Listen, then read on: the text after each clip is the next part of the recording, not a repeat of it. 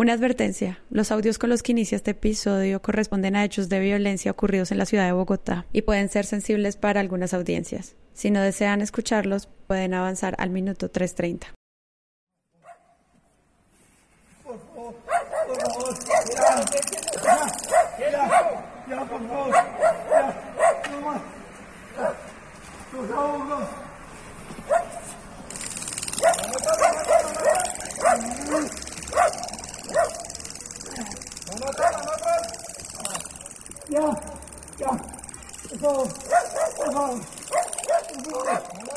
Le está diciendo que por favor.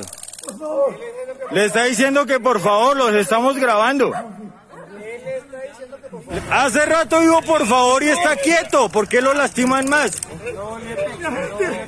Por favor. Van atrás, van atrás. Por favor.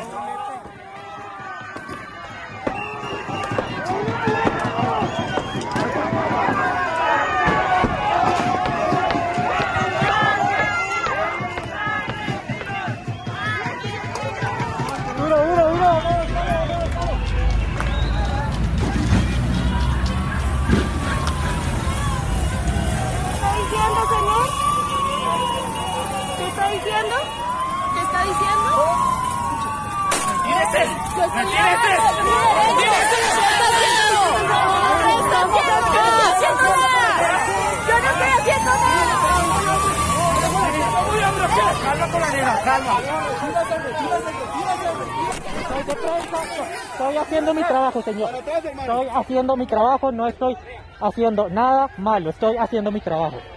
Señor, estoy haciendo mi trabajo, por favor. Estoy... No, ya, ya, ya. Ya, no, ya, ya. Ya, ya, estoy haciendo mi trabajo, señor. Ya, ya, ya. Ya, ya, ya, ya, ya.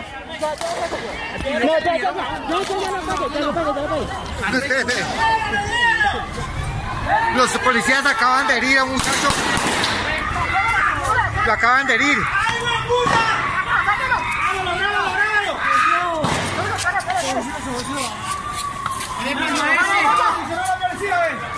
Lo que acaban de hacer la policía, vea, disparando a las personas, disparando a las personas, ve. Lo mataron, ve. 183. No, lo mataron, marica. ¡Lo mataron! ¡Lo mataron! ¡Lo mataron, hijo de puta! ¡Lo mataron!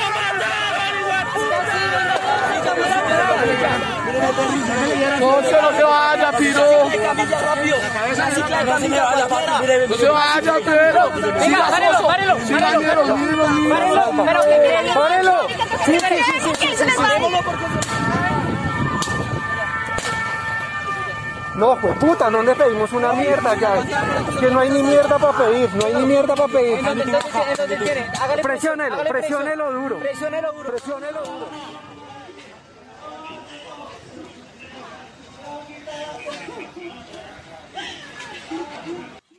Alexander Fonseca tenía 17 años. Juliet Ramírez, 18. Freddy Alexander Maecha, 20 años. Andrés Felipe Rodríguez, 23 años. Germán Fuentes, 25 años. Julián González, 27 años. Y Javier Ordóñez, 44 años. Bajo, yo creo que gran mal genio, empezamos este episodio debido a la muerte del abogado Javier Ordóñez, que pues desembocó la noche del miércoles disturbios y enfrentamientos entre manifestantes y uniformados en varios puntos de Bogotá. Los incidentes se centraron primero en atacar uno de los CAIs de la ciudad y después esto terminó en una larga noche de violencia con siete muertos, 248 ciudadanos heridos aproximadamente. Y así empezamos el jueves. Hoy es jueves 10 de septiembre. Hoy queremos hacernos varias preguntas sobre las responsabilidades que tenemos en los medios de comunicación para cubrir estos temas. Sabemos que pasarán muchas cosas después de hoy. Mientras estamos grabando se escucha disturbios en varios lugares de la ciudad. Lo que intentaremos revisar hoy en este episodio será no solamente la relación con el poder que ya hemos visto muy de cerca en todos los episodios de Presunto Podcast, sino también cuando ese poder está relacionado con la fuerza. Queremos ver cómo los medios de comunicación han tratado este tema y cómo han también intentado entender el inconformismo ciudadano y, las, autoridades que se reflejan en este eh, episodio. Entonces, hoy, María Paula Martínez, ¿cómo estás? Hola Sara, Santiago y no tan buenas noches en esta ciudad. Sí, Santiago Rivas. Ya vamos entre Bogotá y Suacha 10 muertos. Fue la última información a eso de las 8, solamente para... Esa es mi forma de decir buenas noches hoy. Esperamos que se quede ahí esa cifra y no siga creciendo el abuso policial. Es el episodio de hoy. Las manzanas podridas, los eufemismos y demás. Recuerden que Presunto Podcast tiene página web www.presuntopodcast.com Allí pueden encontrar nuestras redes sociales. En Twitter es donde estamos más activos. Pueden acompañarnos allí con el hashtag titulastre. También pueden enviarnos buenos ejercicios de periodismo. Y si quieren, pueden hacer parte de nuestra comunidad de Patreons, que tienen un Telegram que se mueve todos los días con información sobre el cubrimiento que están haciendo los medios de todos los temas en el país. Entonces, si quieren hacer parte de este chat, los invitamos a que te vinculen a la comunidad de Patreon, que está en nuestra página web. Y ahora sí, que comience el episodio. Él le dijo por favor hace rato. Este es un tema que trae como muchas preguntas sobre la manera en la que se puede cubrir. No solamente es acercarse a la noticia inicial, que es el asesinato de Javier Ordóñez, que eso fue también algo que desató varias preguntas para las personas y los ciudadanos que estaban haciéndoles, pues estaban simplemente consumiendo noticias ese día, sino también frente a las autoridades, frente a las víctimas, frente a los culpables, a las razones, a los responsables.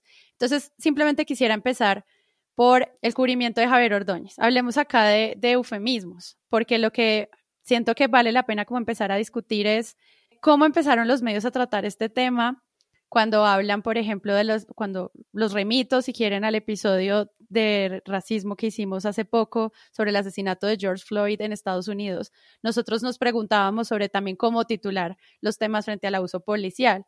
Y hay una discusión ahí que yo les quiero preguntar sobre si hay formas correctas de titular y cómo entra el presunto, que es el nombre de nuestro podcast acá, que siento que fue como una gran discusión que las personas estaban haciendo y que nosotros podríamos como tratar de ver eso para dónde va en las primeras instancias del cubrimiento de una noticia que tiene que ver con la muerte de alguien, sobre todo si esa persona ha sido asesinada por policías. Pero si no existe, por ejemplo, la prueba, y es que ahí está lo, que es, lo que es eh, terrible, ¿no? Y es pensar qué, se valida como prueba y exactamente qué se prueba y qué se ve en las pruebas. Y bueno, es decir, entra un debate, un micro debate o un debate jurídico flash que se da en nanosegundos sobre qué es y qué no es verdad, ¿no? Entonces yo cuando veo una, las primeras noticias con respecto a un hecho o los primeros titulares, trato de, de, de esperarme un poco a ver cómo se desarrolla la noticia, cómo se oxida o cómo madura la noticia con las horas porque es normal que los medios en este país, en donde la fuerza pública tiene tanta fuerza, donde hay partidos enteros que están ligados al accionar de la fuerza pública y una contraparte tildada de enemiga, eh, es normal que los medios actúen de manera temerosa en un comienzo, prudente, por utilizar un eufemismo. Esa prudencia que hace verdaderos sabios es la que produce que la gente primero utilice, por ejemplo, titulares en donde se desconecta un hecho del otro, como decir, murió en custodia policial o murió tras procedimiento, exacto, ¿no? Es como pasó que hubo un procedimiento y después murió, con el agravante de que existe un video, pero entonces uno ve el video y en el reino de la opinión, es decir, en las redes, había, por ejemplo, alguien diciendo, ve, ahí está, resistiendo al arresto, se merecía todas las descargas de Deiser, ¿no? Y después empezaba el cuento de, es que recibió seis, después dijeron recibió ocho, después Aurelio eh, Suárez dijo, un experto me dice que recibió nueve, otras personas, ¿no? Allegados afirman, o el que estaba grabando dijo, no, eso fueron más descargas, ¿no? Entonces empieza el cuento de cuántas descargas seis ya son demasiadas. Pero entonces se ve y después esta persona muere en una clínica y lo que narran las noticias es eso, ¿no? La policía lo somete, eh, lo inmovilizan, le dan muchas descargas de taser y luego en una clínica muere. Entonces ahí, en ese, en ese primer margen, en esa primera franja temporal, pues uno ve eh, en qué lado están parados, pero muchos medios después pasan a hablar de asesinato del asesinato, ¿no? Noticias Caracol habló de asesinato, Vanessa de la Torre habló con el subcomandante, con el subdirector de la Policía Nacional sobre asesinato y empezó a volverse una palabra comúnmente muy usada. Entonces, eh, la reacción automática siempre es obsequiosa con el poder y con el poder de la policía y con el poder del ejército, entonces es normal que se dude un poco de la condición de víctima fatal de la violencia policial de una persona y con el tiempo eso poco a poco va cambiando.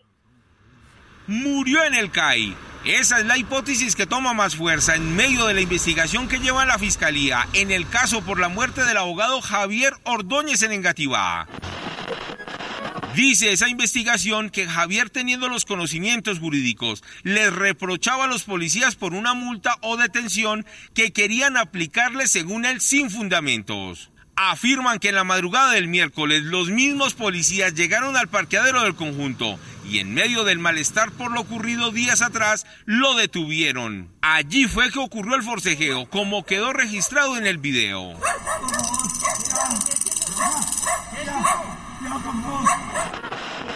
Los investigadores de la Fiscalía pidieron realizar las pruebas técnicas para verificar si hay sangre en el CAI. Dicen que al parecer al abogado lo golpearon en la entrada del mismo CAI y cerca al mesón donde está el computador.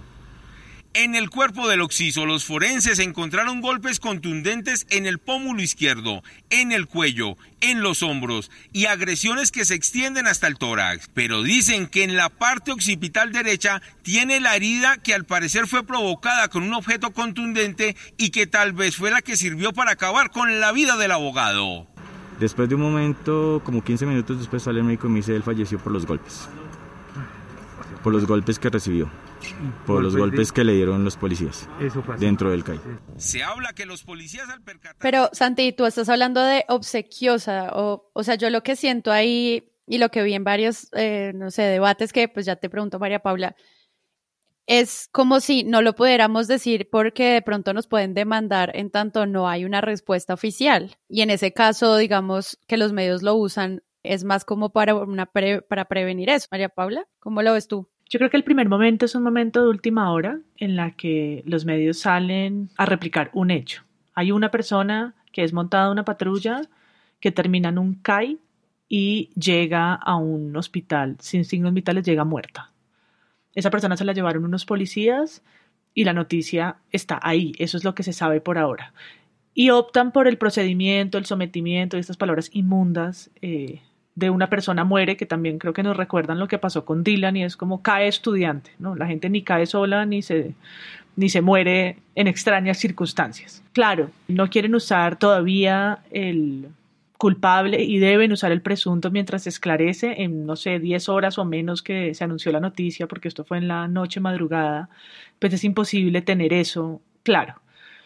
Pero sí vimos en la mañana el uso y el abuso del procedimiento policial hasta que se tornó en asesinato, brutalidad, poco a poco, cuando los videos y todo lo que pasa en las redes, que creo que se compara mucho con la narrativa de los medios, lo volvió tan evidente que era innegable. ¿no? Y ahí empezamos a verlo de otra manera y en los medios internacionales pues salió la noticia como asesinato y brutalidad policial. A mí personalmente me desagrada mucho el uso del lenguaje policial cuando hablan del cuerpo policial que desacata la norma, de la acción o omisión, de los particulares, del reglamento, del servidor héroe de la patria, todo eso me parece que no es el lenguaje del periodismo, que entre más nos alejemos de eso está mejor y creo que se ha normalizado. En el tiempo, eh, yo leí esta mañana que el sujeto consumía bebidas embriagantes en espacio público.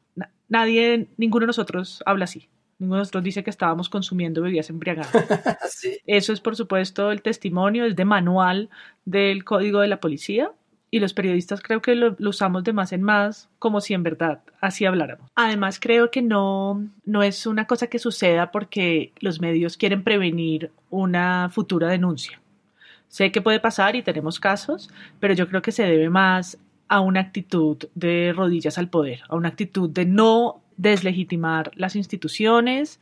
Los medios no los vamos a ver en una primera reacción irse en contra del poder, en, en donde estamos. Nuestros medios van a tomar una posición de protección del el status quo que tienen algunos periodistas que van a hacer esa vocería más crítica, esa Vanessa de la Torre, esa persona que pregunta y dice, pero, pero ¿cómo les decimos, eh, ministro? ¿Asesinatos colectivos o masacres? No, bueno, entonces está bien, masacres. Pero eso no quiere decir que los medios lo estén haciendo porque en verdad quieren cubrirse solamente de una demanda, sino porque creo que en sus códigos está el no ser otra palabra que detesto, incendiarios. Sí, yo ahí es donde me pregunto, como bueno, si los medios quieren como ahorrarse en la posibilidad de una demanda por calumnia o lo que hizo Caracol, o sea, primero Noticias Caracol habló de hombre murió tras procedimiento, como ya lo explicaste tú, pero luego lo que hace es, por ejemplo, citar, en este caso puede ser cualquiera la opinión pública, o sea, como furor en las redes. Hay muchas herramientas del lenguaje que pueden ayudar a no usar presunciones de algo que, pues, evidentemente ocurrió, ¿no? Si no lo puedes decir de frente, puedes igual usar muchas er, estrategias narrativas para decir lo que está pasando y pues digamos ahorrarte luego la demanda, que creo que es un punto interesante también para, me imagino los que están en la sala de redacción, yo no estoy, pero debe ser difícil como tomar esa decisión y no sé como qué criterios empiezan a ocurrir cuando pues ves un video tan horrible como el de la muerte de mm, Javier Ordóñez y ves eso y dices cómo titulo esto, ¿no? Porque en serio, pues Yolanda Ruiz también dice como comienza el día con la denuncia de un caso de abuso policial que genera la muerte de un ciudadano en Bogotá. Me parece que esas son cosas que se pueden titular sin problema y que hay un momento en el cual eh, pues la gente se, se indigna por algo cuando ve esto. Entonces ahí creo que hay un punto interesante para discutir. Es que para mí es obsequioso en la medida en que están diciendo que una persona muere tras procedimiento policial cuando pueden decir presunto asesinato por parte de la policía. Ahí el presunto, por ejemplo, sirve su función, que es evitarle una demanda al medio y no hace que el medio salga a decir algo que no está probado. Si sienten que no está probado, el medio podría perfectamente aventurarse a decir esto es un asesinato y después verse obligado a rectificar como le ha pasado a tantos medios, es que uno ve el video y uno dice, no, perdón, esto es asesinato. Luego uno llama a un penalista y le pregunta, ¿esto es asesinato? Y que el penalista diga, sí, sí lo es. No, no creo que lo configure. Entonces uno dice, bueno, está bien, mire, la posición nuestra es la de este man que sabe. Entonces hay muchas formas de tratarlo, pero ellos deciden utilizar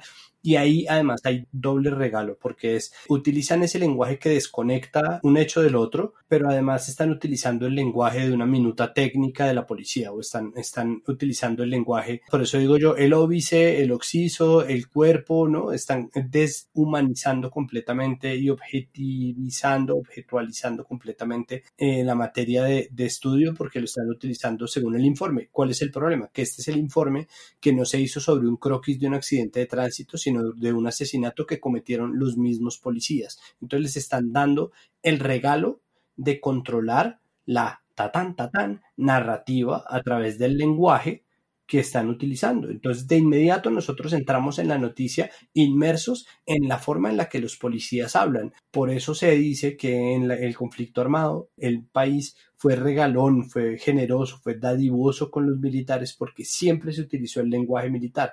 Nunca se habló de muertos, sino de caídos en combate, dados de baja, ¿no? Es decir, la misma denominación falsos positivos es tan descarnada y tan deshumanizante que duele ese lenguaje técnico, ¿no? Es decir, y ese lenguaje técnico se podría aplicar a todo, afortunadamente no, pero es un regalo que se le hace en términos de controlar cómo se cuenta la historia. Sí, ahí quería agregar, por ejemplo, pues ya lo que termina pasando después de, o sea, esta, esta mañana, jueves 10 de septiembre, cuando ya hay personas muertas, se habla de siete particulares. O sea, como ese término empieza también a entrar, que obviamente viene de la minuta de la Policía Nacional, y es interesante explorar cómo los medios toman ese término también para hablar de estas personas que murieron.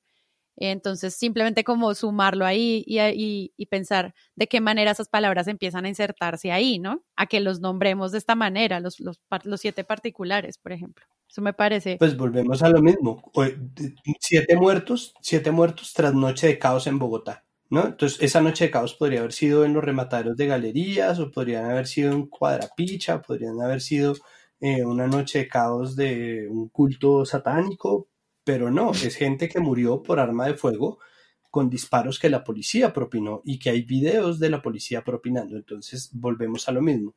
¿no? no existe un miedo frente a una institución que probadamente está victimizando a la gente desde una posición en la que deberían ser servidores. Y ahí, por ejemplo, entra a jugar la entrevista que le hace Vanessa de la Torre a este subdirector de la policía, en donde le empieza a preguntar y le empieza a decir, pero es que ustedes son servidores, ¿no? A servir a los colombianos.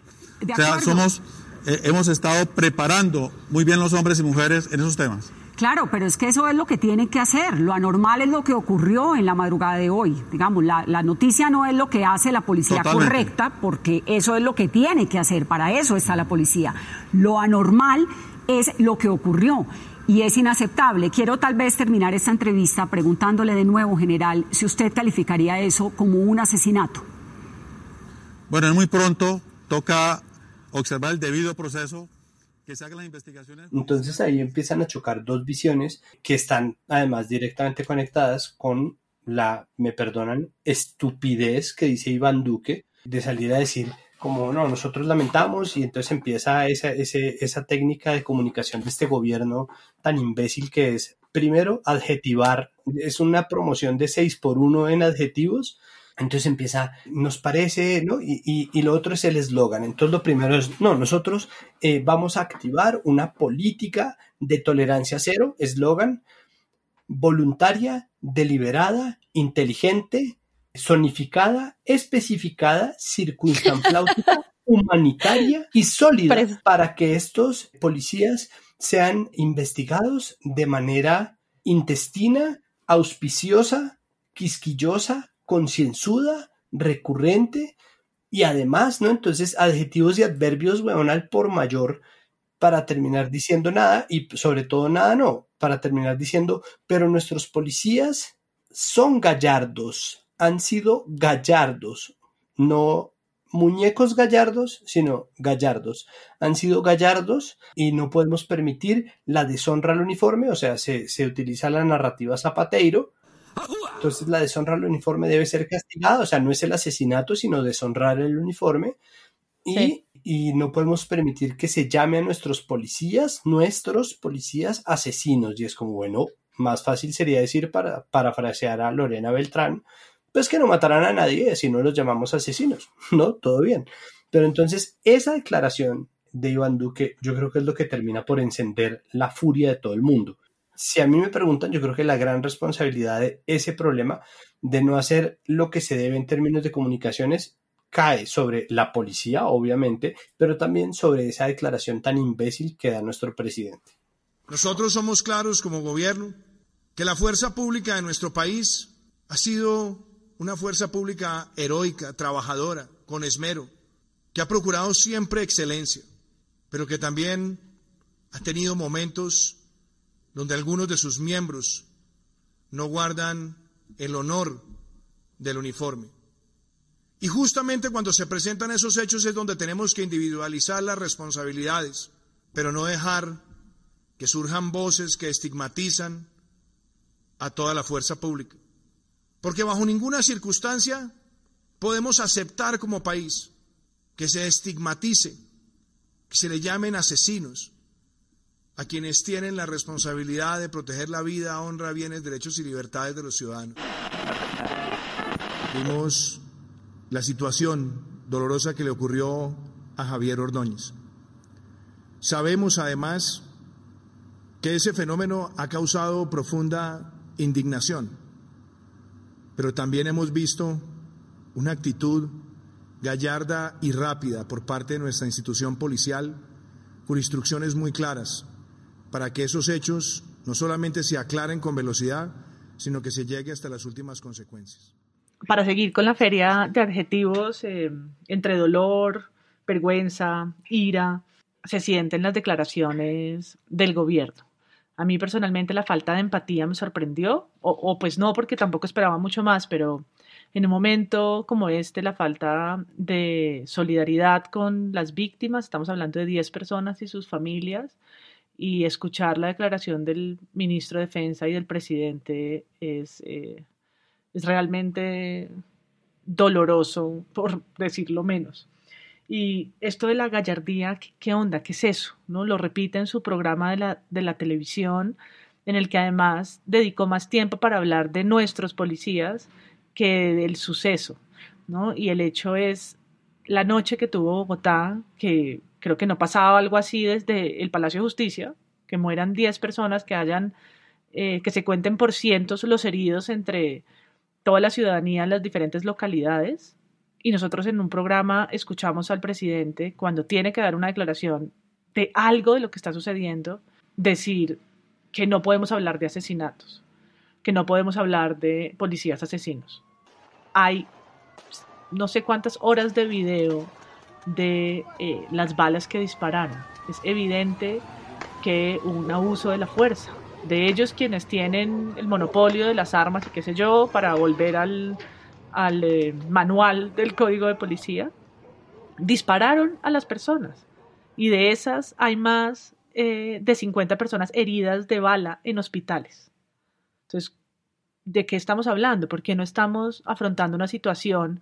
Es que hoy ni siquiera escuché al presidente hablar de las manzanas podridas, o sea, ni siquiera ese discurso.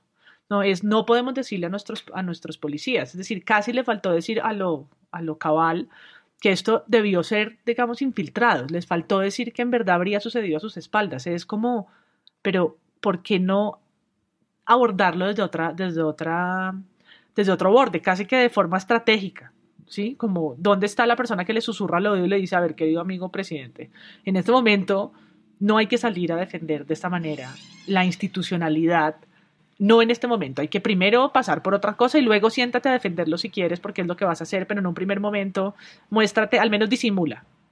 Eh, hay una cosa hablando de la empatía que es una, una como un pequeño apéndice de, lo que pasa con Javier Ordóñez y es una narrativa que mucha gente, incluyendo tu roommate Alejandra Sara, eh, señalan por redes sociales y es la narrativa del padre de familia, ¿no? Del buen muerto.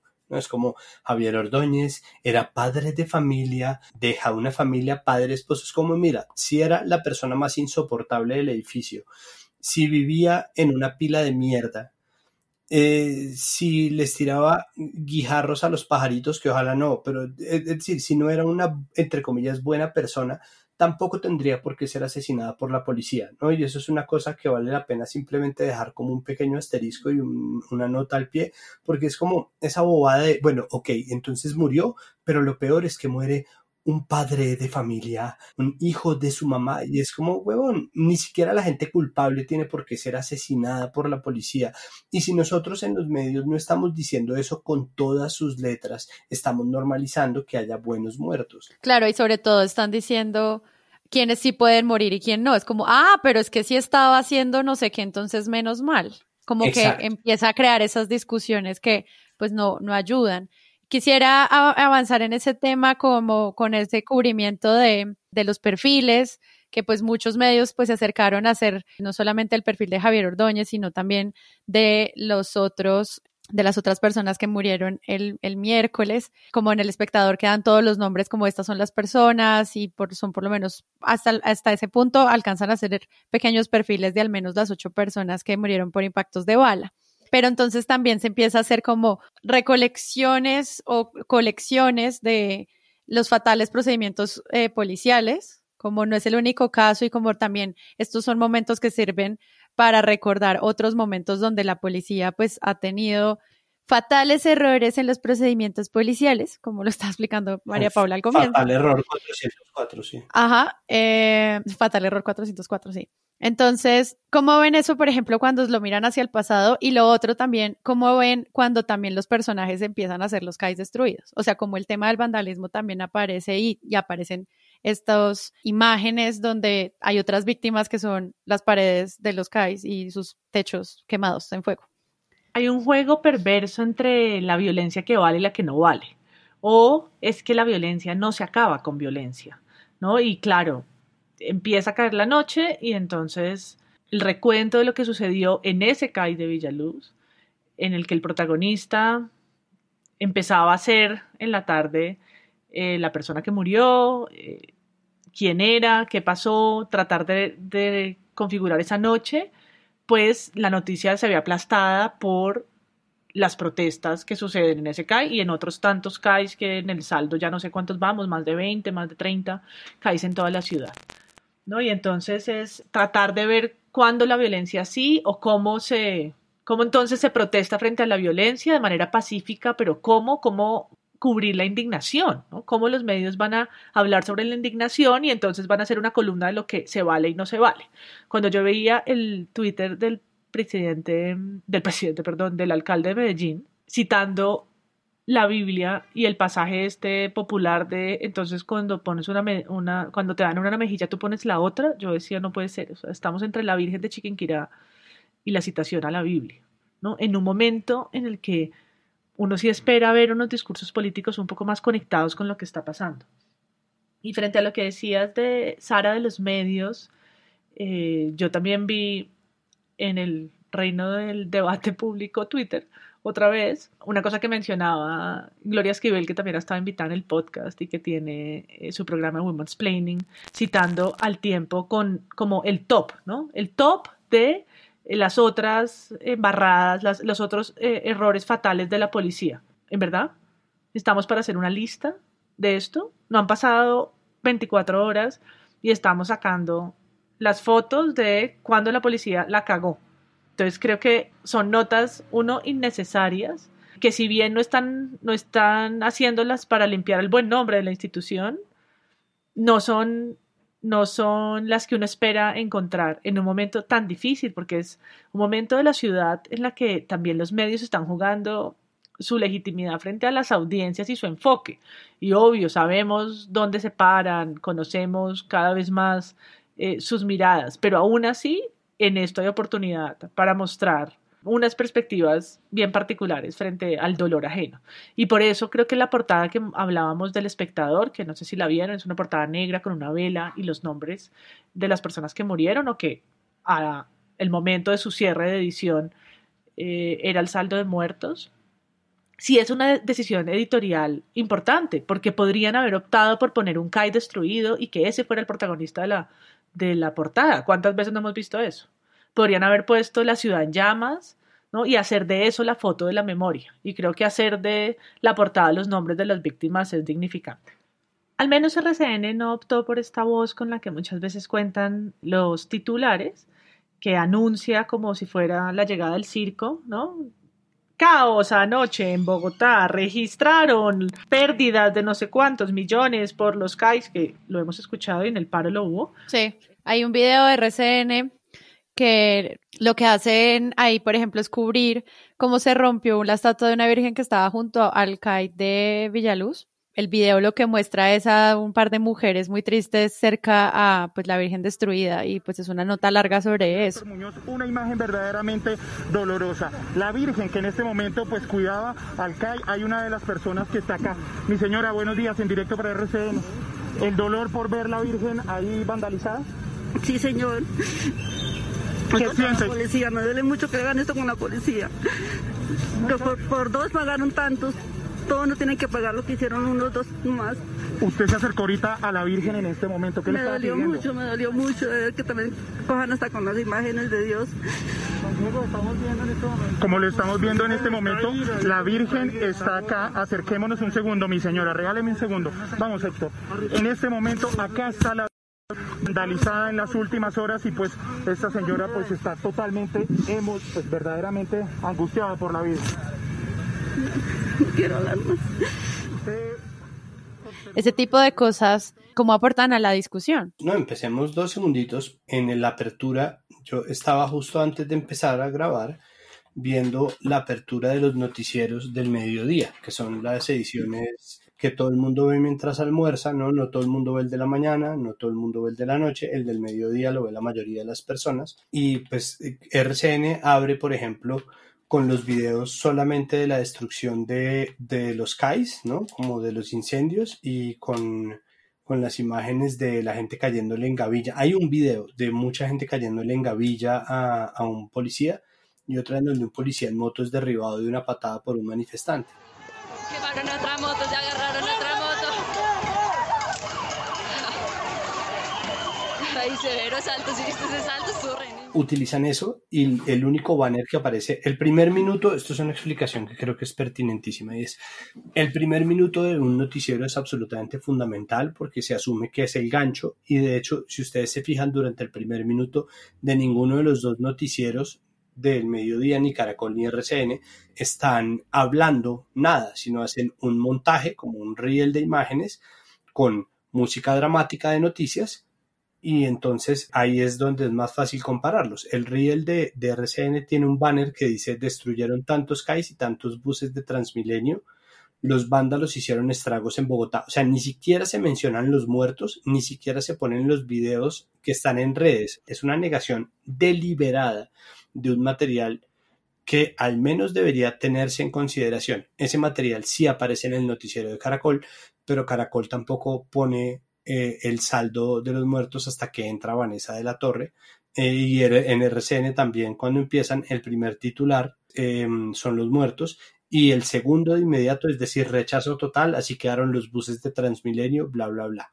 Y en Caracol aparecen las horas oscuras que vivió Bogotá, la misma música dramática, pero sale, por ejemplo, las imágenes de los policías disparando, o sea, sale la policía haciendo lo que se le vio será la policía. Entonces sí, creo que es, es, un debate que es muy raro porque nadie está esperando que salga un periodista decir quémenlo todo, ¿no? Nadie está, nadie está esperando que los, que los periodistas ni los gobernantes salgan a decir, bueno, sí, me parece que deberían reducir a cenizas, ¿no? La estación de los mártires. Nadie está diciendo eso nadie está esperando que eso pase, pero al mismo tiempo la posibilidad de, narrar las, las noticias por lo que son o de hacer una comparación tan elemental como cuánto cuesta un muerto, cuánto vale y cuál es el precio de mil CAIs, un millón de CAIs destrozados, sigue sin haber comparación.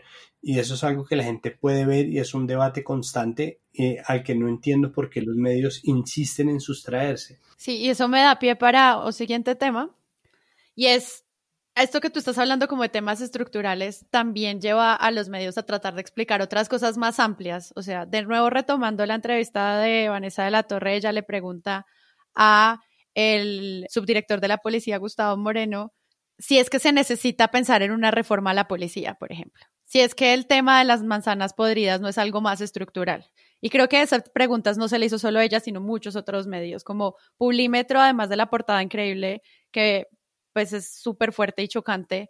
También tiene un reportaje sobre si esta situación debería provocar una reforma a la policía o qué es lo que pasa realmente con la eh, justicia penal militar o como esos términos que ya superan como el hecho de la noticia y ahí los medios pues también tienen un reto para explicar esas cosas. ¿Ustedes cómo los ven en ese aspecto? Porque siento que ya empezar a darle contexto más amplio pues implica también otras responsabilidades para entender de qué se trata todo esto. Pero por ejemplo, a mí me parece que, que el asunto con las armas menos letales, si no se trata de manera estructural, es puramente cosmético. Es decir, no hay un punto Claro, total. ¿No? Entonces, creo que el, el, gran error en el que se cae es precisamente tratarlo de manera tan cosmética, porque es como, ¿A, cuento de qué? ¿No? Acaba de morir una persona y después mueren siete, ocho, nueve, diez a lo largo del día y un noticiero, en vez de hacerse la pregunta de cómo llegaron acá estas armas, ¿no? ¿Para qué deberían servir? ¿Qué, ¿Qué, efecto tienen en el cuerpo? Que lo hay, efectivamente se vio, hay noticias de qué efecto tiene una pistola taser en el cuerpo, pero eso además se hizo desde Dylan Cruz, incluso antes.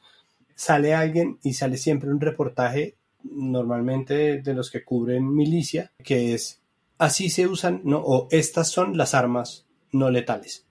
Y lo que hacen es mostrar un poco imágenes de campos de entrenamiento, ¿no? Que son imágenes de apoyo, que además ahí me da una pena ajena gigantesca porque es, yo sé que hay un cámara diciéndole a los policías, no, no, no, no, espera, otra vez, muéstramela de frente. No, espere, espere, espere, espere, espere, espere, espere, espere, téngalo, téngalo. No, muéstremelo de frente. Eso, muéstramela, me apuntas, miras al frente, muy bien. Bueno, otra vez. Y tres, dos. No, entonces es eso que yo sé que está pasando y que sépanlo ustedes también para que se desanimen como yo. Es una falacia sobre otra falacia, porque ahí lo que están haciendo es contar un cuento que es completamente lateral, completamente tangencial y completamente irrelevante frente a la muerte de una persona, de 10 ya, sin contar a Javier Ordóñez.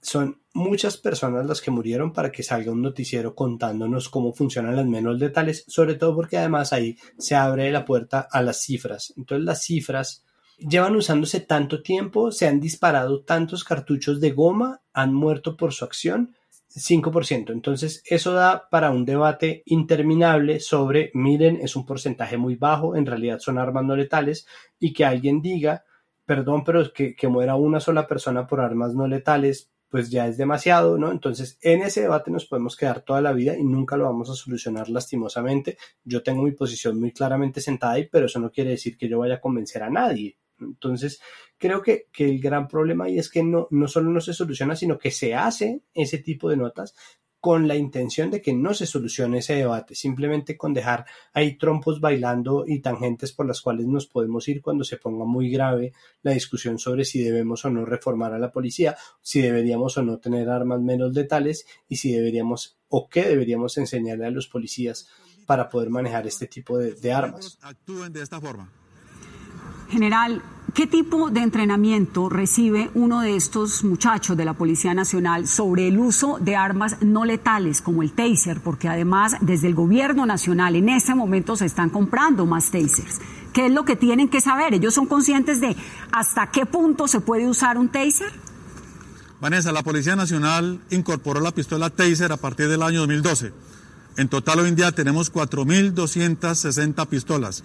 Los policías reciben un seminario taller en el cual no solamente les enseña a manejar este tipo de armas no letales y saber en qué parte del cuerpo deben impactar a la persona que está en grave estado de excitación, sino que sobre todo se, compone este seminario taller de un contexto eh, legal, un contexto de derechos humanos, un contexto en el cual el policía reconoce y aprende que primero está la vida y la integridad de la persona.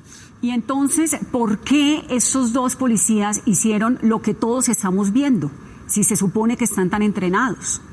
Sí, es un tema que ya toca mirar a nivel individual. Yo creo que no hace falta ver una explicación de Juan Diego Alvira de cómo se usa un taser y que nos haga un diagrama y no lo pinte en su, en su tablero interactivo, ni tampoco nos traiga una escena y nos lo haga como el Alcacetzer. Solo lo absurdo de decir como armas poco letales, menos letales, de baja letalidad. Un arma de baja letalidad, letalidad no, existe, no están jugando paintball. Y también me acordaba cuando eh, vi la noticia de las descargas eléctricas de aquel video desafortunado de Pacho Santos en el que decía, qué buena opción. A los jóvenes hay que contenerlos es con esto. Esto no es letal. Bueno, acordémonos de, de esa salida youtuber de Santos promocionando el uso de este tipo de, armas. Aquí hace falta innovar, lo dijo la ministra, la, la, alcaldesa de Bogotá, con armas no letales como esas que pues se ponen a los, eh, les meten voltios a los muchachos y el muchacho cae, lo catan, lo siguen y, y, se lo llevan arrestado por eh, em, interferir con una vía pública. La ley de orden público y la ley de seguridad. También está comprobado que cubrir a las fuerzas militares es muy complicado y lo puede decir nuestra compañera periodista Vicky Dávila y tantas otras fuentes que han intentado cubrir lo que pasa tanto en la policía como en los militares y el costo que eso tiene es altísimo. Pero el debate sobre el fuero militar, por ejemplo, o sea, ¿cómo así? El hecho innegable de las 10 personas muertas que tiene que ser investigado, ojalá por la Procuraduría y ojalá por, por entes de control que, que lo blinden de que sea un, proceso limpio y justo. Pero es que, aunque eso se asegure, la policía, como la tratan como fuerza militar y no civil, tiene fuero. Entonces, ¿qué van a hacer? ¿Los van a destituir y les van a dar trabajo de escritorio? ¿Eso es, eso es la pena? ¿O no vamos a saber nada del proceso porque todo es esa puerta cerrada? Y creo que ahí los medios Además, tenemos a una vocería como la de la alcaldesa que lo está diciendo. Cuando habla de la reforma estructural, está hablando de eso. Pero eso que es noticia, porque es lo que toca, de lo que toca empezar a hablar pasado el evento. Seguramente vamos a saber un poco más de los acontecimientos en tanto se empiezan a hacer más investigaciones, en tanto la fiscalía de los partes que tiene que dar, todo eso va a empezar a suceder, pero al margen de cubrir la violencia? Esas son las preguntas. Los saldos de vidrios, rejas de Transmilenio, buses, se sepultan el día uno. Hay que decirlo, los, los medios lo ponen en, el, en lo que fue, como decía RCN, la, ¿cómo era? la provocación de caos y desolación en la ciudad, que la desolación la miden en metal y lugares destruidos y no en la indignación frente a la muerte, pero de eso no se puede tejer mucho más, lo cuentas una vez y se te acabó el tema, se te acabó la nota. Las preguntas grandes sobre la justicia de la policía, sobre el uso de la fuerza, ¿no? El SMAT o la justicia a la que deberían someterse las personas que están ahí, que tiene que ver con las sanciones y la reparación a estas víctimas. ¿Cuál va a ser la sanción de estos policías? Hablaban de dos destituidos, pero ¿y la destitución? Eh, ahí acaba la nota. ¿Cuál es el proceso? Las denuncias que van a haber, no solamente de, la, de parte de las familias de las víctimas, sino de todas esas personas que, están, que pasaron la noche en el hospital heridas de bala. ¿no? Y ahí en dónde caen saco roto y por qué los medios no hacen más énfasis en la impunidad de estos procesos, porque así como les dio por hacer el top, si vamos a hacer un recuento histórico, empecemos por el de la impunidad, que es el más doloroso. Una de las cosas más indignantes es entender que amanecemos con noticias que además de hablar del caos, nos cuentan que la primera de las, de las acciones del gobierno es que van a haber más policías, que va a haber más pie de fuerza, otra palabra inmunda que deberíamos sacar del diccionario, periodístico en Bogotá. ¿no? Que la respuesta en esa rueda de prensa horrible que da el ministro de Defensa es decirnos que se aumenta eh, el pie de fuerza, como sea que le digan, de, con 800 uniformados, oficiales, whatever, en la ciudad. Y es, eso es relevante para estamos contando otras 800 armas, fantástico, que van a salir a las calles a usarlas, aunque la instrucción sea que no. Pues es que eso lo que denota es una desconexión gigantesca con la gente. Realmente no saben ni lo que está sintiendo la gente, ni lo que la gente experimenta cuando está frente a la policía o cuando la policía o el SMAT se aparece en una manifestación. Eh, es evidente que no saben para quién están gobernando. Y pues también es como todo un tema explicar cómo funciona el tema de justicia penal militar, porque obviamente lo que la gente está pidiendo es un sistema de justicia, pues que sea eso, digamos, justo, y muchas veces como que el cubrimiento hacia la misma justicia penal militar, por lo difícil que es acercarse a las fuerzas militares, pues da una sensación de impunidad muy alta que al final, eh, pues para los medios también es muy difícil de cubrir, ¿no? Sí, pues hay, hay un asunto con lo de la reforma que nombraba MP. Yo en realidad me empecé a hacer para hablar de eso. Eh, y es que alguien sí propuso una reforma estructural que fue Claudia López. Y creo que este es un papel que valdría la pena tener en cuenta porque a mí me llama mucho la atención lo sola que está Claudia López en este tema que no debería, ¿no? Entonces, por ejemplo, a Juan Pablo Pino, reportero gráfico de Publimetro, lo agredió la policía, lo cual es una flagrante violación al derecho a la libre información de la gente y, por supuesto, al libre ejercicio del trabajo que tiene un periodista, la libertad de prensa. Y eh, Alejandro Pino le reclama a la alcaldesa. Cuando empiezan los desmanes, tanto los petristas como los uribistas le reclaman, cada uno por razones distintas y cada uno desde ángulos distintos, a Claudia López por los desmanes. Obviamente esto dentro de un juego político y bla, bla, bla, es decir, independientemente de eso. Y sin embargo, las declaraciones de Claudia López desde el comienzo del día fueron, yo he dicho mil veces que esto está mal, pero en la policía no me hacen caso, ¿no? Creo que nadie se ha detenido a, a mirar realmente cuál es, ¿no? Siento que la alcaldía de Bogotá o el nivel de irrelevancia fáctica que existe por parte de la alcaldía de Bogotá es tanto que me sorprende mucho que nadie esté observándolo con detenimiento.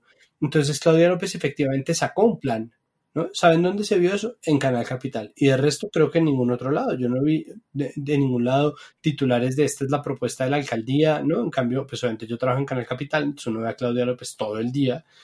Entonces Claudia López hizo un plan de cuatro puntos para reformar el accionar o el trabajo, la estructura de la policía que a mí me parece interesante, pero más allá de lo que a mí me parezca, me parece que tampoco se le da ruedo a, la figura de Claudia López, salvo cuando se trata de señalar, y me gustaría que en algún momento fuéramos para allá, a los responsables, ¿no? Eso es para mí es como el título de quiénes son los responsables de esto que está pasando. Antes de llegar ahí, me parece muy interesante y lo hemos dicho en muchos episodios, cómo los medios nos ayudan a entender cómo funciona el Estado, ¿no? Como cuáles son los poderes que tiene cada corte, hasta dónde van las cámaras Em, y los tribunales, eh, el poder del Congreso, la Fiscalía, la Contraloría, etcétera. O sea, como que los medios nos ayudan a entender cómo funciona este estado en el que vivimos pero al mismo tiempo es interesante ver cómo nosotros no sabemos hasta dónde va el poder de la policía y de la alcaldía frente a las decisiones que se toman en la policía metropolitana, específicamente en Bogotá.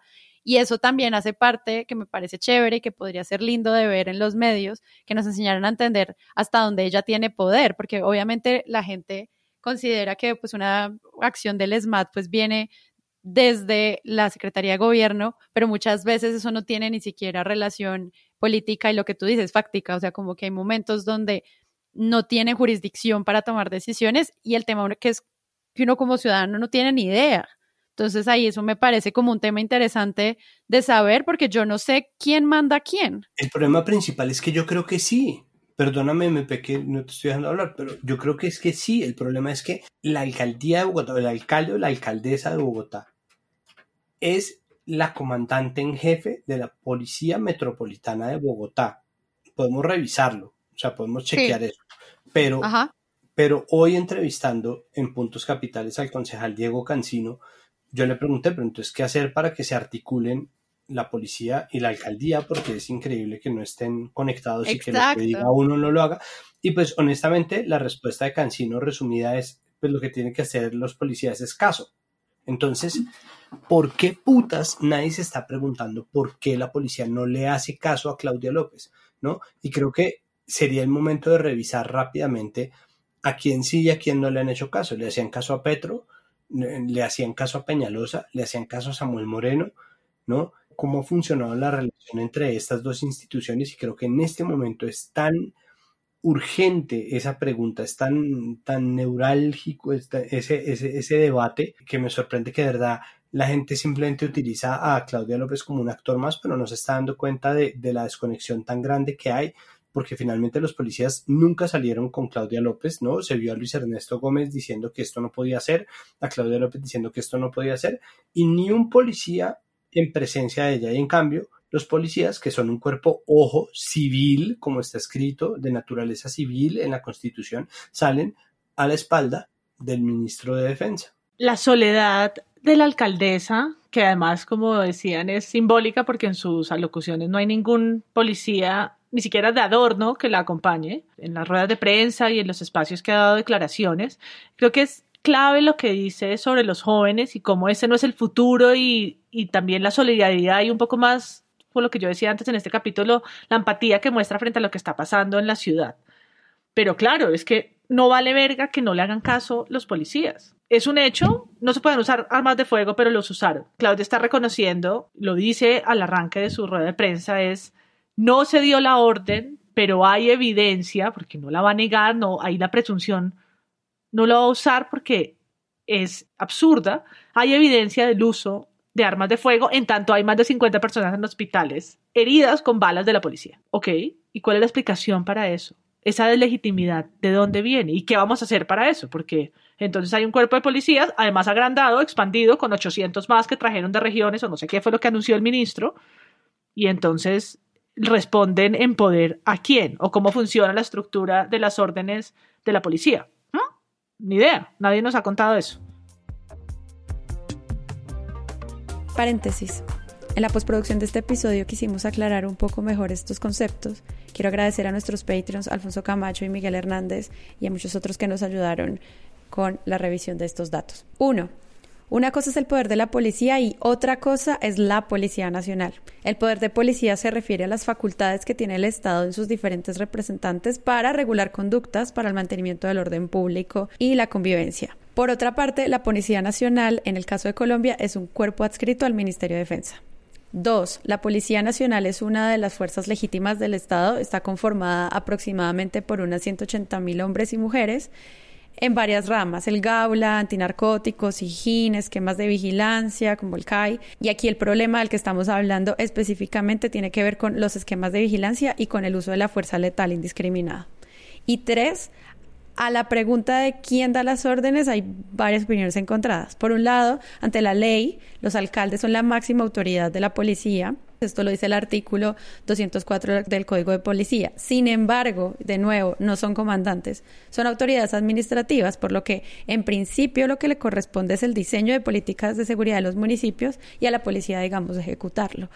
Pero la comandancia corresponde a el Ministerio de Defensa. Esto deja un vacío jurídico y en este sentido el alcalde no puede destituir o nombrar, pero pues puede pedir renuncias, que es otro tema. Fin del paréntesis. Yo me pregunto por qué los medios no cubren de esa manera al que es el segundo cargo más importante, el segundo cargo de elección popular más importante del país, que es la alcaldía de Bogotá.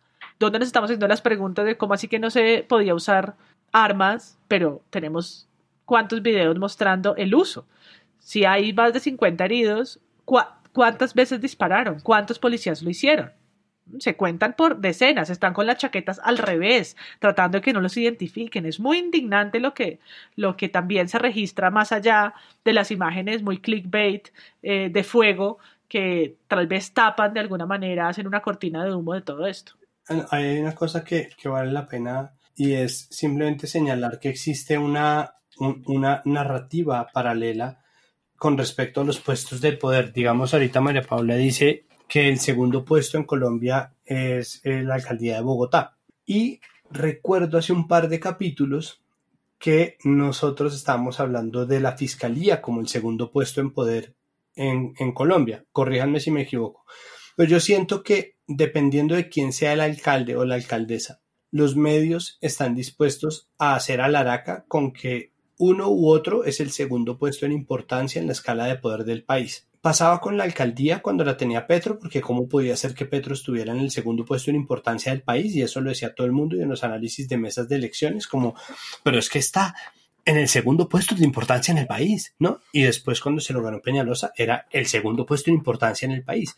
Pero ahora que estuvimos en esta transición entre Néstor Humberto Martínez y Francisco Barbosa, los medios cambiaron el segundo puesto a la fiscalía. Entonces, la fiscalía es el segundo puesto en importancia en el país. Pero el momento en el que María Paula lo dice, pues sí, efectivamente, el segundo puesto político del país es la alcaldía de Bogotá, es decir, el segundo puesto de elección popular, más allá y para dejar de, para dejar la discusión simplemente como un trompo bailando.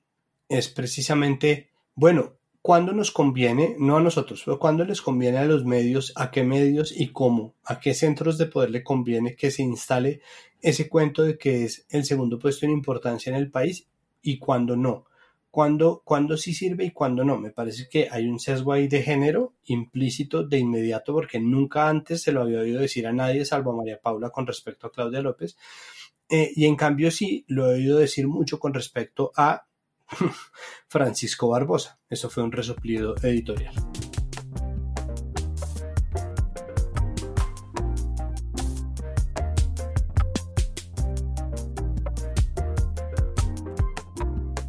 realmente quien al final terminó apareciendo en los medios como si tuviera algo que decir y de una manera muy constante fue Gustavo Petro. ¿Cómo vieron ese vuelco como a mí me parece cortini humo rarito de los medios, sobre todo los más grandes, en decir que Petro promueve las protestas en Bogotá y eso es, literal fue una narrativa, perdón, de el cubrimiento de lo que pasó al menos durante todo el día de hoy. Venga, semana, Petro promueve eh, protestas en Bogotá, FM, trinos de Gustavo Petro son incitadores de violencia. El tiempo, polémica entre Petro y Urivistas por violencia en protestas. RCN, rifirrafe entre Petro y me, defensa por vandalismo. RCN Radio, Gustavo Petro se acusa, lo acusan de incentivar violencia en protestas de Bogotá. Vea, puedo seguir. ¿Qué opinan? ¿Qué opinan? Claro que la protesta social es válida. Es más, hay que garantizarla pero lo que no se puede permitir es una violencia generalizada que termina poniendo en riesgo la integridad de todos los ciudadanos. Mire, yo puedo decir que es que muchas de las personas, y lo hemos visto en el video y están las pruebas, que salieron ayer no salieron a protestar simplemente de manera pacífica. salieron fue a incendiar la ciudad, salieron con una instrucción directa de quemar a Bogotá, mientras otro, que claro que sí hay que decirlo, y a mí sí no me da pena decirlo, yo lo digo, claro que el otro señor sentado en su mansión con tranquilidad a través de Twitter viendo, como él mismo decía, arde Bogotá, ¿qué gana con eso? Esto es posterior, porque lo de Petro es cuando estaban ayer en medio de las protestas, era tendencia Petro. Es que es increíble, o sea, antes de eso que, que tú dices MP y que, y que es verdad, porque, uy, por favor, ahorita lleguemos a eso, por favor. Pero antes, o sea, a las 10 de la noche ayer, mientras estaba en, medio de todas las revueltas, la, la, policía echándole bala a la gente, los videos circulando por las redes y Petro, pues denunciando esto y, e invitando a la gente a marchar, pues, huevón, es, un líder de la oposición, ¿qué esperan? Entonces aparecen ahí una cosa que dijo Carlos Holmes Trujillo antes eh, para nuestro capítulo anterior y una cosa que dijo después, que es el cuento de hacer politiquería con la muerte, ¿no? Que es no, cómo, cómo osan denunciar a un gobierno masacrador como pretexto para cambiarlo. ¿Cómo se les ocurre decir que el gobierno está mal porque se masacra gente? Por favor, ¿no? Entonces, sale eso y la gente empieza a responsabilizar a Petro. Había pasado muchas veces antes, cuando murió Dylan Cruz, una de las tendencias durante todo el 23 de noviembre fue Petro. ¿Por qué? Porque Petro, que había invitado a la gente a marchar, como de nuevo es casi que un cliché dentro de los dirigentes de izquierda, aparecía como el responsable porque él era el que había empujado a Dylan Cruz, ¿no? Eh, de nuca hacia el proyectil, ¿no? Entonces, mi villano favorito, número 75, Petro otra vez es tendencia. Y antes aparece María Fernanda Cabal, que si no fuera por la W no existiría, a decir que ACAB es una milicia urbana. ¿no? ACAB, para hacer la aclaración, es una sigla inglesa de los 70 que se llama All Cops Are Bastards. Es una sigla que nace del punk eh, y se utilizaba en inglés y aquí como somos tan agringados y tan sofisticados y tan rolos, entonces la utilizamos también a cab, entonces a cab. Todos los policías son bastardos, digamos. Sí, todos los policías son bastardos, que bastardos es, tiene una connotación mucho más fuerte en inglés, o sea, básicamente los policías son los putas, pero no, entonces la gente además no sabe, o sea, hay una brecha gigantesca entre los medios y, no, yo no he visto el primero, pero es como alguien que le dé voz a, a María Fernanda Cabal diciendo que es una milicia urbana o alguien que acepte sin ningún tipo de contrapregunta o de duda que Carlos Holmes Trujillo diga, esa es una sigla que viene del extranjero y encontramos cuatro perfiles de Facebook relacionados con esa sigla. Es como, por favor, o sea, no, no, de verdad, como ya lo dije en Twitter, perdónenme que me autocite, pero no les van a alcanzar las UPJs si van a seguir a cada persona que ha utilizado la sigla acá. Este informe, conocido en exclusiva por Noticias RCN, revela que detrás de las manifestaciones violentas existe una serie de células o grupos barriales dedicados a generar caos que responderían a orientación del ELN y las disidencias de las FARC. En total, según el mismo informe, las autoridades tienen identificados a 14 grupos, entre los cuales figuran... 1. Buscar adoctrinar a jóvenes y darles entrenamiento armado para actividades urbanas. 2 desarrollar un modelo de subcontratación de células urbanas criminales. Además estarían adoptando la expresión ACAP, la cual hace referencia a All Cops Are Bastards, cuya traducción es todos los policías son bastardos. Esto tiene un origen internacional. Tiene un origen internacional y está dirigido contra las policías de los distintos países del mundo. En la más reciente jornada de manifestaciones violentas, Solo quiero agregar una cosa de lo de María Fernanda Cabal y es que también ella dice eh, cosas como no tengo pruebas, pero me atrevo a decir que detrás de las protestas está Juan Manuel Santos. Y dijo que estos ataques están auspiciados con platas del narcotráfico. ¿Usted tiene evidencia de esto? No, eh, no tengo evidencia, tengo la creencia, porque esto no es gratis. Esto no es gratis. La gente se moviliza siempre a través de organizaciones que generan toda clase de desestabilización. Esto atrás tiene una doctrina de pensamiento, esto tiene una motivación, esto es la fragilidad de la institucionalidad en su máxima expresión y me atrevo a ir más allá. Aquí detrás tiene que estar el señor Juan Manuel Santos, que no se ha quedado un día sin hacer política, porque esa reunión allá donde Juan Fernando Cristo no es gratuita.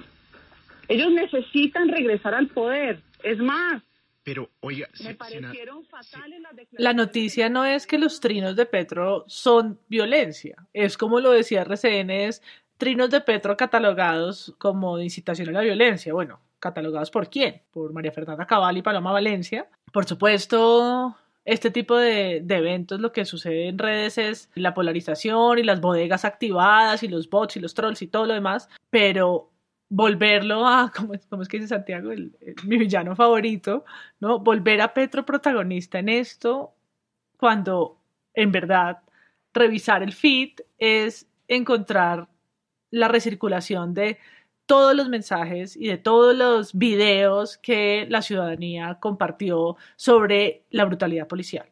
Uno no está diciendo, no está leyendo, perdón, en sus mensajes, por favor salgan a quemarlo todo, vayan ya, miren a ver gasolina venteada para todo Bogotá. No es eso lo que hay y lo puede entrar a ver cualquiera.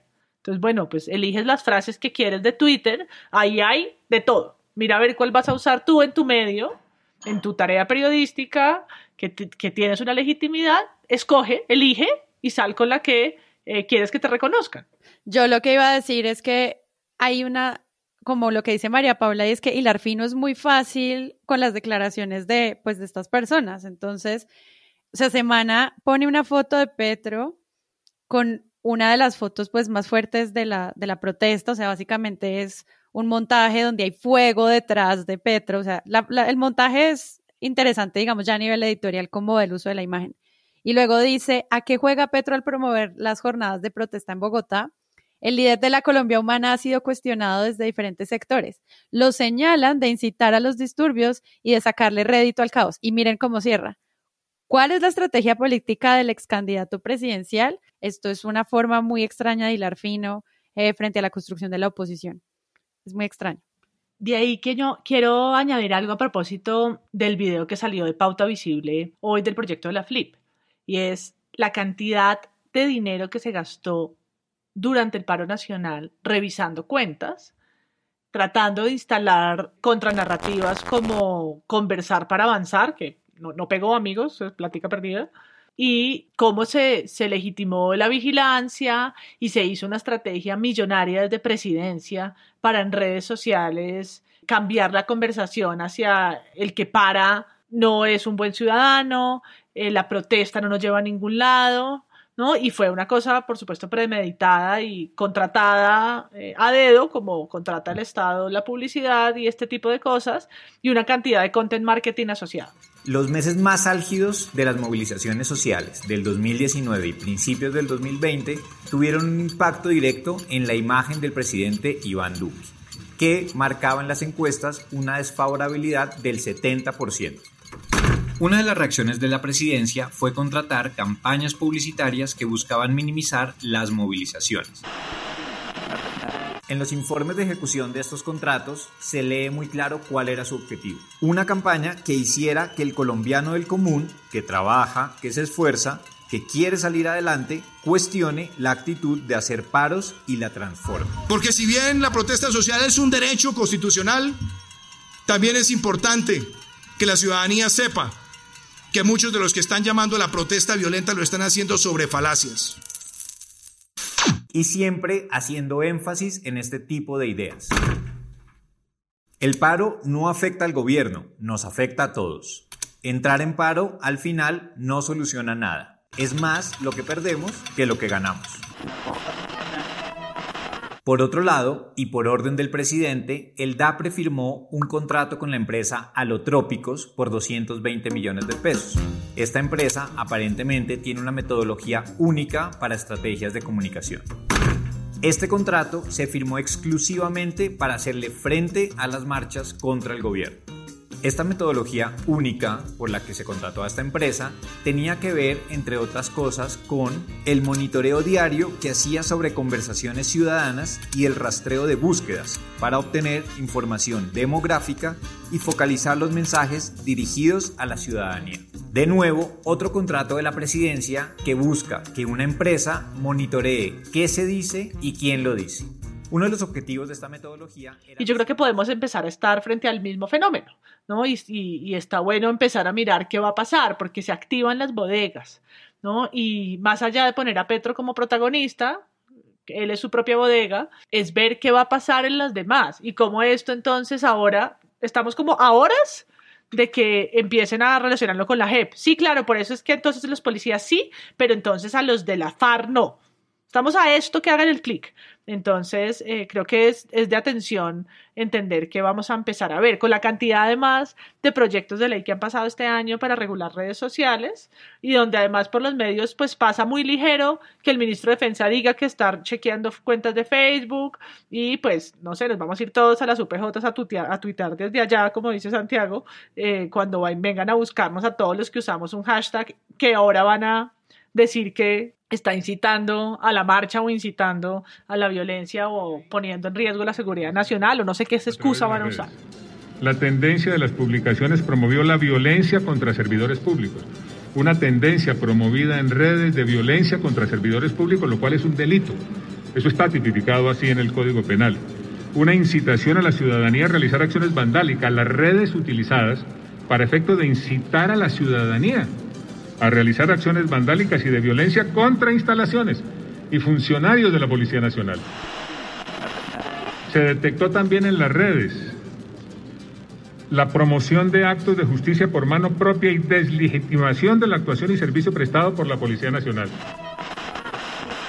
Pues bien, es muy importante que ustedes sepan que en Colombia, a través de la red social Facebook, se han visibilizado tres páginas relacionadas con esta sigla, las cuales son utilizadas para publicar imágenes y videos desprestigiando a la Policía Nacional y pidiendo el desmonte del ESMAD. De manera que aquí estamos también frente a una acción que se refleja en la calle a través de violaciones al Código Penal, de violencia y de vandalismo, y que tiene, entre otros brazos, la promoción a través de redes de acciones deslegitimadoras. Que se atengan, que nos atengamos los internautas, porque ya el ministro de Defensa descubrió que el problema está ahí. No vamos a mirar a las calles, por favor, vamos a mirar a Twitter, porque cualquiera de nosotros que entonces exprese indignación será entonces sujeto de vigilancia. ¿no? Y yo sí desconfío un montón de lo que puedan hacer con esta excusa de la seguridad nacional o cualquier otra patrasada de este lenguaje que van ahora a legitimar y van a usar las imágenes del Transmilenio incendiado para decir que es que lo están haciendo para protegernos entre muchísimas comillas. No, definitivamente no lo es. Mire, a mí me queda eh, la sensación de que hay un montón de ejercicios periodísticos que podrían hacerse y no se hacen. Uno, por ejemplo, y, lo pienso simplemente porque efectivamente lo que, lo que Petro retuitea es un hilo de un tipo que tiene además de avatar a, a Sócrates, el, el, capitán de la democracia corintiana, ya es un jugador de fútbol, un crack de Brasil de los 80, eh, y tiene un hilo de titulares de prensa sobre acusaciones de hechos macabros sucedidos al interior de CAIS y la foto de ese CAI específico del titular quemado y destrozado. Entonces, el abuso a una mujer a la que violaron al interior del CAI X y CAI X destrozado. La tortura a una persona detenida en el CAI de tal cosa y ese CAI destrozado. Eso es lo que está presentando Gustavo Petro. Incluso si nosotros hacemos el post ejercicio periodístico de ese ejercicio periodístico de redes, pues lo que estamos viendo nosotros es no una incitación, sino al contrario, un recuento de cosas que ya pasaron. Si no está incitando a quemar CAIs que ya están quemados. Y el otro ejercicio periodístico muy interesante lo hizo Claudia López, que de nuevo, por favor, perdónenme si suena como si yo fuera eh, el, el, el fan número uno, pero es que yo trabajo en el canal de la alcaldía no mentiras, del distrito, pero en fin. Claudia López hizo dentro de sus declaraciones, porque se hizo una jornada de Claudia TV larguísimo, una cosa que es bien interesante, es así, y es que ella dijo, mire, es que hubo 66 heridos de bala. Nosotros cogimos los registros de combates de comienzos de los 2000 cuando estábamos en el pico del conflicto armado en Colombia y nunca hubo uno que fuera tan numeroso en heridos por uso de armas de fuego.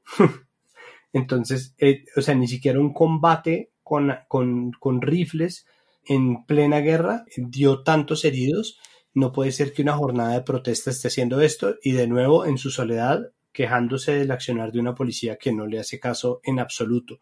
Solamente para que semana se pregunte por enésima vez, porque yo siento que yo he visto mil veces esa bajada de a qué juega Gustavo Petro. A qué juega Gustavo Petro, yo creo que uno lo escribe en Google y le salen 100 artículos de semana. Yo creo que los, cuando los medios dicen que se está politizando el debate frente a esto, pues ahí hay una paradoja, pues por supuesto que el debate de esto es político y sucede en redes y cuyos protagonistas también lo son, políticos, nosotros, nadie, pero también los líderes de la oposición, en el caso de Petro, y todos los demás que salen a opinar y que además uno está esperando que lo hagan. Entonces, eh, eh, así como ya pasó con el país y la carta que mandaron por haber entrevistado a Iván Cepeda, entonces ahora, ¿a quién no les parece que es legítimo preguntarle qué opina sobre esto? ¿Quiénes sí tienen derecho entonces a decir de qué indignación vale o no, o entonces tenemos que esperar que Salud Hernández nos diga cómo protestar, los domingos, por el andén y de las formas que ella se le ocurre, que no sé, no, nunca nos dejó muy claro cuáles eran. Entonces, ¿cómo, ¿cómo los medios eligen ese fuego para poner detrás de Petro? O sea, yo estoy ansiosa de esperar la portada del lunes de semana, ¿no? Como, en verdad, ¿qué collage están pensando hacer? Total. Y pues ahí hay como varias discusiones a tener en cuenta. De nuevo, recuerdo que, les recuerdo que estamos grabando el 10 de septiembre y pasarán muchas más cosas relacionadas a estos temas en los días que nos tome editar el episodio y publicarlo, pero simplemente queremos que esta sea una fotografía suficiente para analizar lo que pasa en las calles y la manera en la que podemos acercarnos o no a estos temas. Desde la noticia en sí de un asesinato hasta la explicación de los culpables, hasta las respuestas estructurales e institucionales que podrían darle fin a este tipo de prácticas. Y creo que pues es un primer acercamiento que hacemos hoy desde Presunto. Esperamos, de nuevo, yo siempre cuando pasan estas cosas preferiría que no volviéramos a tener que grabar episodios sobre el tema, pero eh, pues vuelven y ocurren y pues es una lástima. Eh, muchas gracias, María Paula. Gracias Sara, gracias Santiago y gracias a todas las personas que en la cuenta de Twitter nos ayudaron a recuperar y a monitorear lo que los medios estaban sacando en las primeras 48 horas de este evento. Eh, vamos a seguir en las redes mientras volvemos a grabar un episodio. Probablemente esto no acaba aquí y vamos a estar desde, desde nuestra cuenta de Twitter tratando de hacerle seguimiento con la ayuda, ojalá, de los Patreons y de todas las personas que nos siguen. Entonces, gracias y y que sigamos dándole vuelta a lo que pasa en esta ciudad. Muchas gracias, Santiago, por participar hoy. Muchas gracias por la invitación. Solamente traer a colación la columna de María Jimena Duzán del pasado fin de semana, en donde habla de Uribe el fascista, y decir que sí, que efectivamente todos los movimientos de este gobierno, eh, la aspiración a vigilar las redes y la designación de todos los que estamos desarmados como enemigos, la designación de las víctimas como enemigos es una táctica más de un gobierno fascista, así que empezar a decir las cosas por su nombre y empezar a vigilar muy de cerca los movimientos del poder porque es la única salida que nosotros tenemos. Creo que en este caso la libertad y la seriedad con la que se trate y se maneje en los medios de comunicación dependerá de alguna manera la salud de nuestra muy malsana y muy enferma democracia. Si nos escuchan en semana van a decir cómo ¿A qué juega Santiago al promover las jornadas de protesta en Bogotá? Mira, hay una campaña institucional contra la Policía Nacional a través de las redes. La tendencia de las publicaciones promovió la violencia contra servidores públicos. Se detectó también en las redes una, no movimiento, sino una expresión que se autodenomina All Cops Are Bastards. Todos los policías son bastardos.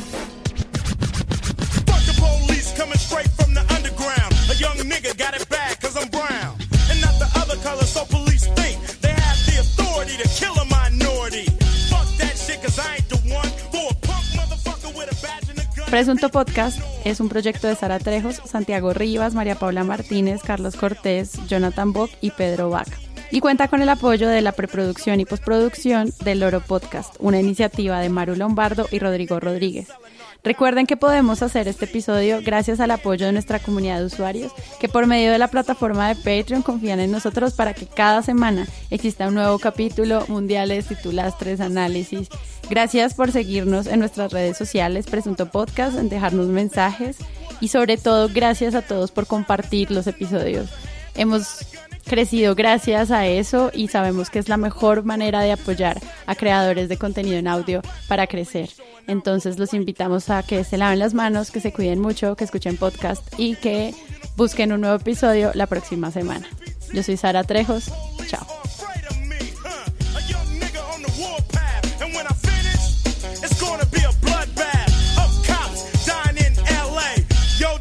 something to say.